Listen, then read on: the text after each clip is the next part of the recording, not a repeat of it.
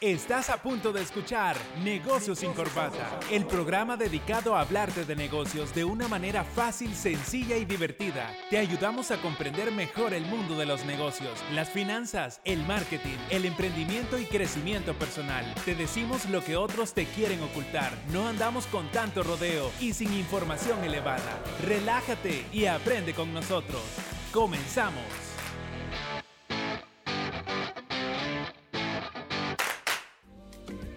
Finanzas SOS, el nuevo libro de Mario Financiero. ¿Qué tal, Mario? ¿Cómo estás? Bien, bien, aquí, mira, contento de regresar otra vez a esto podcast y ahora con nueva tecnología, nuevo equipo, con video. Así es, bueno, queremos traerles buen contenido siempre para que ustedes puedan aprender. Queremos compartir un poquito de todo lo que estamos aprendiendo constantemente y parte de ese deseo es este nuevo libro de Mario Finanzas SOS, que tienen que adquirirlo. Está buenísimo. Y hablábamos hace, hace, un tiempo, Mario, de aquellos autores que te han influenciado mucho y que, por cierto, yo leí de, de, de este autor que me mencionaste, Andrés Panasiuk, un libro muy práctico que escribió que cómo llego con dinero a fin de mes, que fue el primero que yo, eh, con el que yo tuve contacto en este mundo de las finanzas y que me impactó mucho, fue buenísimo. Y ahora lo que yo te digo es que este libro lo puedo comparar en la gran utilidad que puede aportarle a las personas. Así que tenés una buena referencia. Sí, sí, mira, este también fue un libro para mí, eh, fue una guía, fue un excelente libro, fue uno de los libros que yo adquirí al iniciar ese proceso de transformación financiera a nivel personal. Excelente libro. Eh, parte de la estrategia de, de, un autor es tener buenas referencias, es tener una buena bibliografía.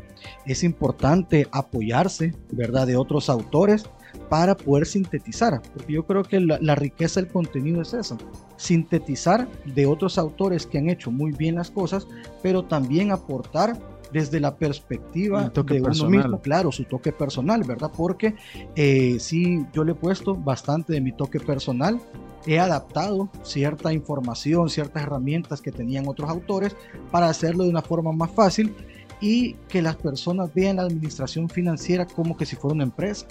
Así lo he hecho. He hecho, por ejemplo, temas de flujo de efectivo para poder controlar el dinero, flujo de efectivo de forma semanal. Entonces son algunas de las herramientas que yo he incluido aquí en el libro para poder administrarse, porque esa es una de las estrategias que uno tiene que hacer, verse como que si fuera una pequeña empresa y así administrar sus finanzas personales. Dice el subtítulo, la guía efectiva para ordenar tu dinero y salir de una crisis. ¿Cómo es que surge la idea, Mario, de este libro? Fíjate que bueno, este libro, la idea surgió en pandemia.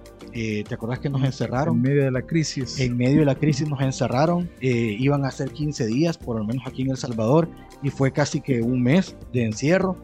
Entonces yo al inicio, eh, como ya, ya, habíamos trabajado eh, prácticamente de la casa, teníamos oficina y todo, pues a mí el tema del encierro no me, no me afectó a nivel mental.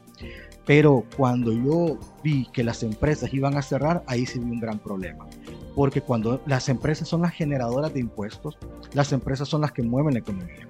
Entonces, si las empresas cierran, ¿qué pasa con los empleos? ¿Qué pasa con el nivel de ingreso de las personas? ¿Qué pasa con los préstamos bancarios? ¿Qué pasa con los emprendedores? Esto va a ser una crisis. O sea, ya hay una crisis de salud, pero también una crisis financiera, pero más que todo crisis financiera porque no fue una crisis financiera per se por los bancos, sino que una crisis a nivel personal. Mira, y surge ahí una, ya que estás hablando al respecto, surge un, un mito, pienso yo, un mito que es que hay que prestarle más atención a la parte de la salud y la economía se recupera después. Pero resulta que sin salud no hay economía y sin economía no hay salud. Es, es que es un tema que hay que llevarse en paralelo. O sea, esto es como decirte, eh, ¿qué es más importante, el brazo o la pierna? O sea, no podemos hacer ese tipo de comparaciones porque todo a nivel económico, a nivel salud, o sea, la vida del ser humano es un equilibrio. Claro. Somos personas de sentimientos, y te, necesitamos salud, necesitamos entretenernos, necesitamos educación, necesitamos el dinero, entre otras cosas. Entonces no podemos poner en una balanza qué es más importante, si la salud o si el dinero. Porque si no hay dinero, ¿cómo comemos? Claro. Si hay dinero, si no hay dinero, ¿cómo nos protegemos puedes contra pagar, una pandemia? Puedes pagar para tus medicinas, para, para, medicinas, para doctores, para mascarillas, sí. para seguridad, etcétera, tu vivienda, entre otras cosas. Entonces, a partir de ahí es que surge la idea de poder eh, desarrollarlo? Yo creo que ya tenías una idea mucho tiempo antes de un libro. Sí, fíjate que era eh, ya la idea, ya incluso ya el libro, eh, ya, se, ya se había formado en mi mente, pero lo adapté para la situación actual, porque esto no es un libro para esta pandemia, sino que cualquier crisis financiera. Y la mayoría de personas pasan alguna crisis financiera en su vida. Puede ser eh, un despido de una empresa, puede ser reducción de ingresos, puede ser un nivel alto de endeudamiento, que en un periodo de tiempo los gastos se fueron hasta las nubes, por ejemplo. Esas son crisis. Lo que pasa es que uno tiene que mitigarlas con anticipación. O sea, las emergencias, mitigándolas con anticipación, las podemos detener para que no se conviertan en crisis. Ya a la hora que llegue en crisis, ya es un tema que hay que ver más, a profundidad. Entonces, así nació mi idea. Porque yo dije, las personas van, mucha gente va a sufrir con esto de la pandemia a nivel económico. Entonces voy a crear una guía, porque este libro es una guía, no es un libro de Harry Potter, sino que es una guía financiera.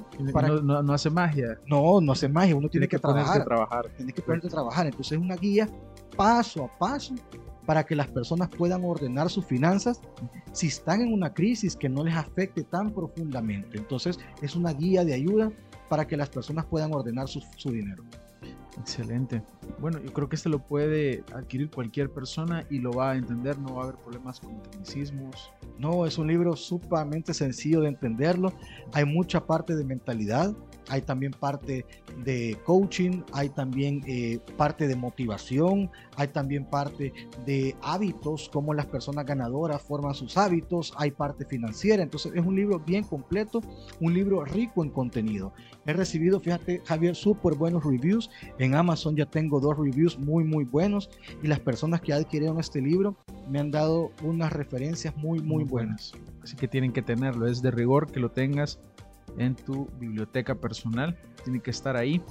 Y hablemos un poquito de la estructura. Sabes, me llama la atención que inicias con la parte mental. Yo creo que siempre se tiene que iniciar por ahí. Claro, porque esto, esto es la raíz de todo. O sea, si no tenemos la parte mental no podemos hacer nada. Yo creo que las personas piensan que cuando se habla de números es como que vamos a la calculadora y saber cómo entender los números, pero hay una parte mental Claro. Porque ahí es donde hablamos de hábitos. Porque una persona puede sí saber cómo administrar un poquito su, su, dinero, pero si tiene malos hábitos, podemos decir que nunca va a pasar del lugar en el que está. Claro, porque no solo es, mira, uno, una de las cosas que yo vi en los diferentes libros de referencia es que hay unos que solo se enfocan en las herramientas financieras y hay otros que solo se enfocan en la parte mental. O sea, no, te dicen el cómo, pero no te dicen el... el te dicen el, qué, pero no te dicen el cómo. Te dicen el qué hacer, pero no te dicen el cómo hacerlo. Entonces yo dije, no, esto lo tengo que cambiar. Y esto es bien común porque a veces compramos libros que, es, que el título es, es maravilloso y cuando lo compramos y lo leemos resulta que siempre nos quedamos, pero ¿cómo lo hago? Sí. Y aquí eh, llegamos a una parte práctica. Iniciamos con la parte mental que tiene que ver con el, derrumbamiento de paradigmas y, y formarte nuevos hábitos. Y inicias hablando de la mentalidad ganadora, pero posteriormente ya hablas de temas prácticos, ya cómo lo hago. Sí, lo que pasa es que sin una, sin, si no hay una base mental, cualquier cosa que tú hagas vas a regresar a los mismos resultados. O sea, si tú no cambias la mentalidad, o sea, la mentalidad es la base. Si no hay una base fuerte, cualquier gasto que se te atraviese, cualquier tarjeta de crédito que se te atraviese, vas a decir que sí.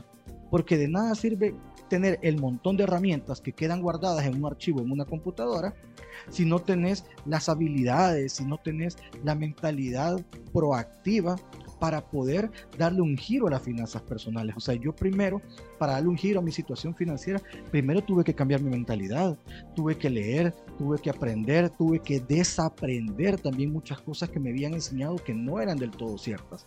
Entonces, si no hay una mentalidad ganadora, si no hay una mentalidad proactiva, nada de lo que yo haga va a funcionar, todo se va a derrumbar.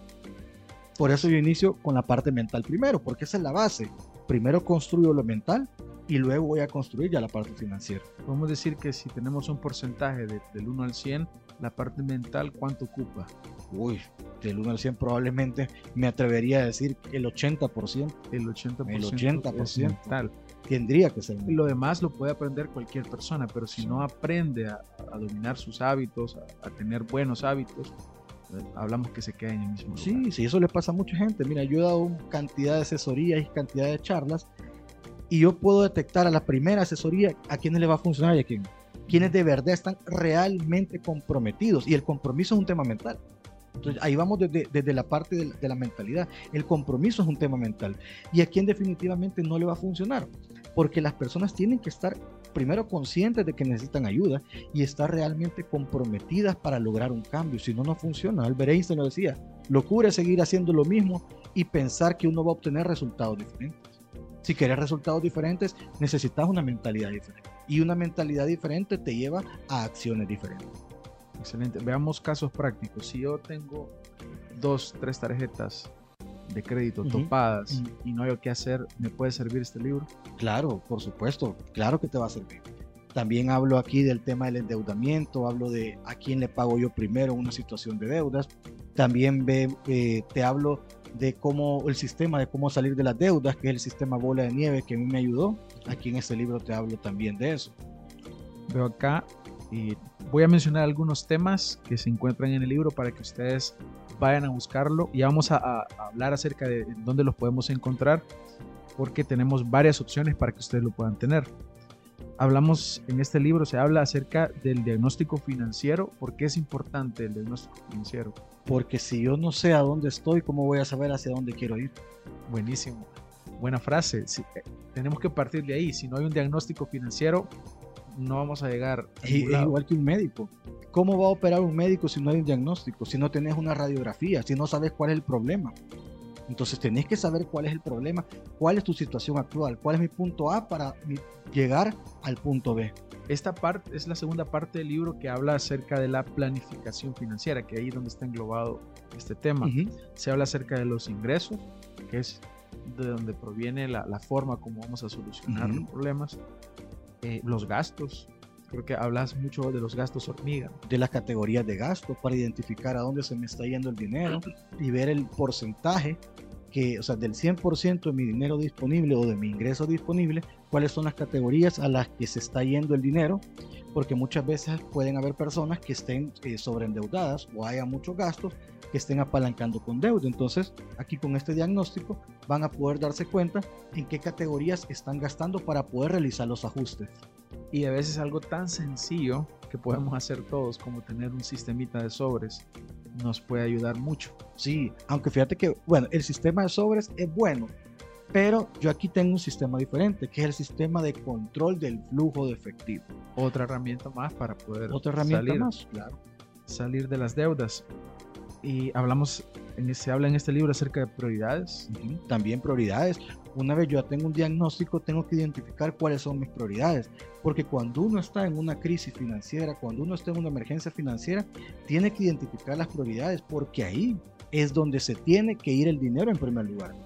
No vas a poner una prioridad, no vas a pagar una televisión por dejar de pagar una casa. ¿Por qué? Porque la casa tiene una prioridad que una televisión. Ojo, no estoy diciendo que no hay que pagar. No, no digo eso en el libro. Simplemente uno tiene que establecer cuáles son las prioridades para poder sobrevivir, porque una crisis dura un periodo de tiempo. Eso es importante. Las crisis no duran toda la vida. O sea, si usted está en una crisis toda la vida, por favor, tiene que buscar ayuda, tiene que buscar un psicólogo, tiene que buscar un financiero, porque no es posible que esté toda su vida en crisis. Las crisis son momentáneas y uno tiene que ajustarse tiene que apretarse en esas crisis para poder salir y seguir con un estilo de vida de bienestar. Y eso precisamente lleva a la, a la siguiente parte que es la decisión de pago de deudas. Uh -huh. Cuando ya una persona ya ha definido sus prioridades uh -huh. en la vida, entonces se le hace mucho más fácil poder saber qué deudas va, va a pagar, Así cuándo es. lo hará. Entonces creo que está todo, totalmente relacionado de esta forma. En el siguiente capítulo hablas acerca del blindaje financiero. Uh -huh ¿Qué, ¿Qué, es ese blindaje? Ok, yo una vez yo tengo ya la parte mental, que es la base, luego tengo el diagnóstico, luego establezco prioridades, controlo mi dinero, ya hice una buena estructura, pero tengo que blindarme. ¿Qué significa blindarme? Me tengo que proteger. ¿Proteger de qué? ¿O de quién? De la primera persona que me tengo que proteger, de mí mismo. De mí mismo. de mí mismo. Porque uno mismo es el que se autosabotea. Entonces, me tengo que blindar con fondos de emergencia, con ahorros. Yo aquí les muestro un sistema de cómo ahorrar y cómo establecer un, un sistema de emergencia por cada persona, porque cada persona tiene un estilo de vida. Entonces, este sistema se puede adaptar a cualquier estilo de vida. Entonces, es importante blindarse. Uno también tiene que blindarse, por ejemplo, eh, con emergencias, blindarse con seguros, que son sumamente importantes. Los seguros son más baratos que las emergencias. Así que de esos temas también hablo en el libro. Y bueno, el último capítulo que hablas es acerca de la educación financiera, porque es importante. Súper importante lo, lo, de la educación financiera, o sea, al final ya cuando ya eh, he construido esto, hablo de lo que es la verdadera educación financiera y también hablo de los hábitos, porque hay ciertos hábitos ganadores que hacen las personas, o sea, las personas que tienen una que han conseguido los resultados que ellos han buscado tienen hábitos distintos al promedio. Entonces es bueno identificarlos para poder copiar estos hábitos y poderlos adaptar a nuestro estilo de vida. Esto nos va a ayudar a que nuestras finanzas sigan creciendo porque en la medida que yo genero buenos hábitos voy a generar buenos resultados. Excelente. Bueno, creo que aquí hemos visto de forma general todo el contenido, parte de ese contenido que viene acá en este libro que creo que lo deberías de tener. Ahora, Mario, hablemos acerca de los lugares en donde podemos encontrarlo aquí en El Salvador y, a nivel internacional que tenemos la opción digital. Sí, bueno, en El Salvador, eh, en La Ceiba, librerías La Ceiba, y también está en The Bookstop, eh, ahí lo pueden pedir de forma online. En Guatemala próximamente ya estoy afinando eh, los últimos detalles para que esté en la librería Artemis, que es la librería más grande de, Guatemala también para llegar a nuestros hermanos guatemaltecos. Eh, me lo han solicitado también de Estados Unidos. Estados Unidos es más fácil por Amazon. Amazon tiene la versión impresa, usted lo puede pedir la versión impresa y Amazon se lo manda. Y también está la versión en digital, la versión Kindle, y lo pueden adquirir también en Smashwords. Smashwords es otra plataforma en donde ustedes pueden adquirir el libro en digital. Y algo importante, antes que se me olvide, Javier, dentro del libro ustedes van a encontrar un enlace especial que es un enlace únicamente para las personas que hayan comprado este libro, lo van a encontrar adentro. Este enlace lo va a llevar a una plataforma, lo va a llevar a la página web donde ustedes pueden descargar las herramientas para que las tengan de forma digital. O sea, no solo les doy las herramientas aquí en el libro para hacer los ejercicios, sino que también las puedan descargar de forma digital. Que son algunos Excel. Sí, son algunos Excel que ya están todos formulados y esto es un valor agregado que yo les doy, eh, contenido de alto valor para que ustedes puedan ordenar bien sus finanzas. Ya están hechas las formulitas solo para introducir los datos. Solo para introducir los datos. Ya hice yo el trabajo de la fórmula. ya lo más difícil está hecho, solo hace falta comprarlo, tenerlo en casa y estarlo consultando. Puede ser nuestro libro de consulta de finanzas para cada mes. Sí, esto es, esto es como tener una caja de herramientas. Yo sí lo comparo. Uno en las finanzas, como la verdad, en toda la vida uno tiene que tener una caja de herramientas. Dentro de estas herramientas uno tiene un martillo, uno tiene una tenaza, uno tiene un desatornillador, tiene un montón de otras herramientas. Entonces, este libro es parte de las herramientas. O sea, las herramientas de blindaje, de inversión, de administración financiera, de ahorro son parte. Y uno, entre más herramientas tiene, mejores decisiones puede tomar. Entonces, el libro le va a servir para eso. Es una de las herramientas que todas las personas debemos tener. ¿Por qué digo todas las personas? Porque todos ocupamos dinero. Claro. Todos utilizamos dinero aquí en China, en Estados Unidos, en Colombia, en Perú, en donde sea. Utilizamos dinero. Entonces, la forma de administrarlo es eso, es eso. Los ejemplos vienen en dólares porque es una moneda fácil de entenderla, pero usted fácilmente la puede adaptar a su moneda local. Hay algunas frases acá, Mario, que son buenísimas y quiero leerlas para que ustedes eh, tengan una probadita de este libro. Y bueno, aquí tengo una frase, dice, la forma en la que gastas el dinero está relacionada a la forma en la que tomas decisiones en cualquier ámbito de la vida. Sí. O sea que por cómo yo uso el dinero, puedo darme cuenta de cuáles son las prioridades de vida de la persona. tener un, una forma general, una visualización general de la vida de alguien. El, dinero. el dinero es, una, es un amplificador es un amplificador de la calidad de vida de una persona. Ahí se puede ver si la persona es responsable, ahí se puede ver si la persona es comprometida, ahí se puede ver si la persona se está llevando bien con su pareja, ahí se puede ver si la persona tiene prioridades, ahí se puede ver todo. O sea, el dinero es el, el final, o sea, es como, como un sistema, el dinero viene siendo como la impresión. Pero si tú no tienes el código mental bien establecido, te va a salir mala impresión, te van a salir malas letras, te va a salir mala ortografía.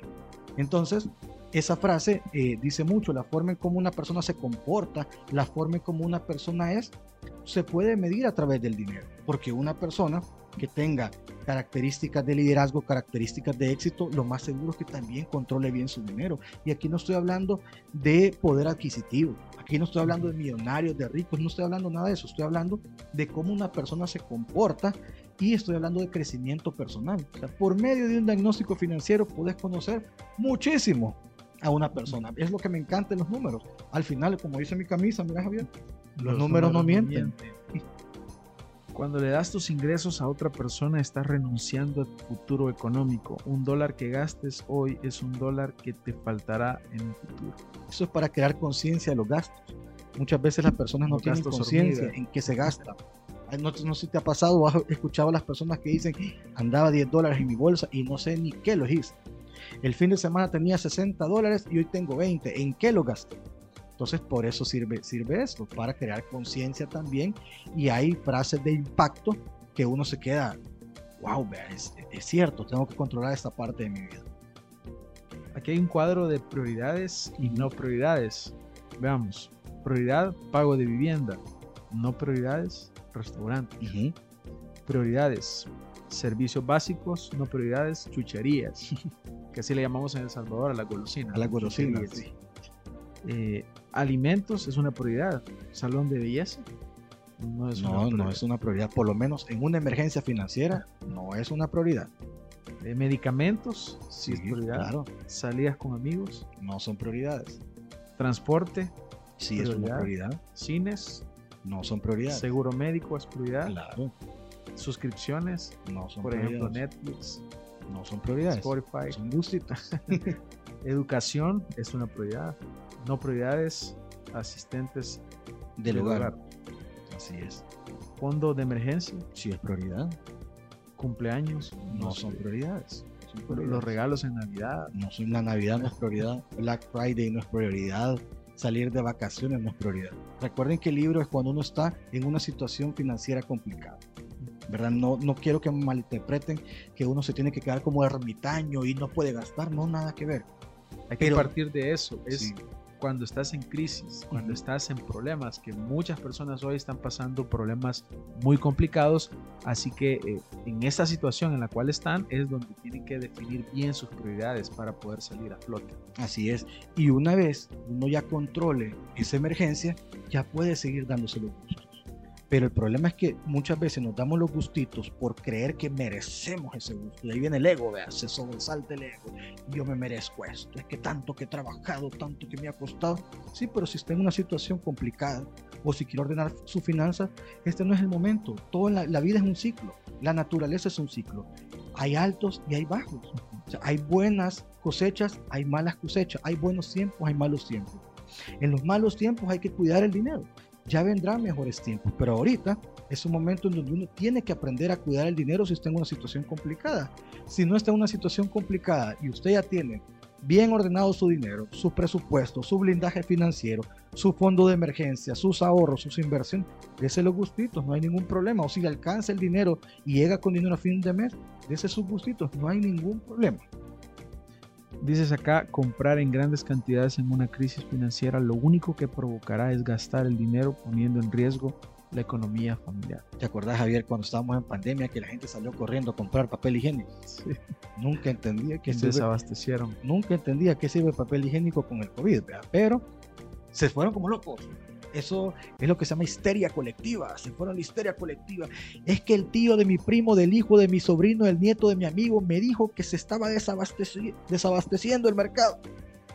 Un momento, no se está desabasteciendo el mercado.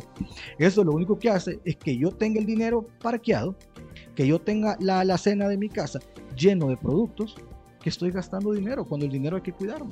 Y aparte también estoy siendo un poco egoísta porque no estoy pensando en la, en, gente. O sea, llego, acaparo y yo, eh, mi egoísmo, no. O sea, por eso uno tiene que cuidar el dinero. Recuerden, si está en una situación financiera complicada, hay que cuidar el dinero. Así es. Y bueno, por, por el, la filosofía de vida y de negocios que hemos conocido de Mario en todo su contenido, sabemos que esto no es una cuestión eh, únicamente de, dinero o un proyecto donde Mario quiera sacar dinero, sino que es el deseo de poder ayudar. Sí, obviamente. El libro vale 15 dólares. Que obviamente, no más millonario con 15 dólares. Hay un deseo acá de, de, poder ayudar. Yo he estado acompañando a Mario en todo este proceso, en algunas cosas. Y yo he visto que es el deseo de poder ayudar a las personas y obviamente generar este valor, ese aporte que es para las personas que están en una crisis. Y nosotros nos, nos hemos dado cuenta que el gran problema de, de, donde deriva todo es que no hay educación financiera. Esta es una, una manera de acceder a educación financiera a un bajo costo.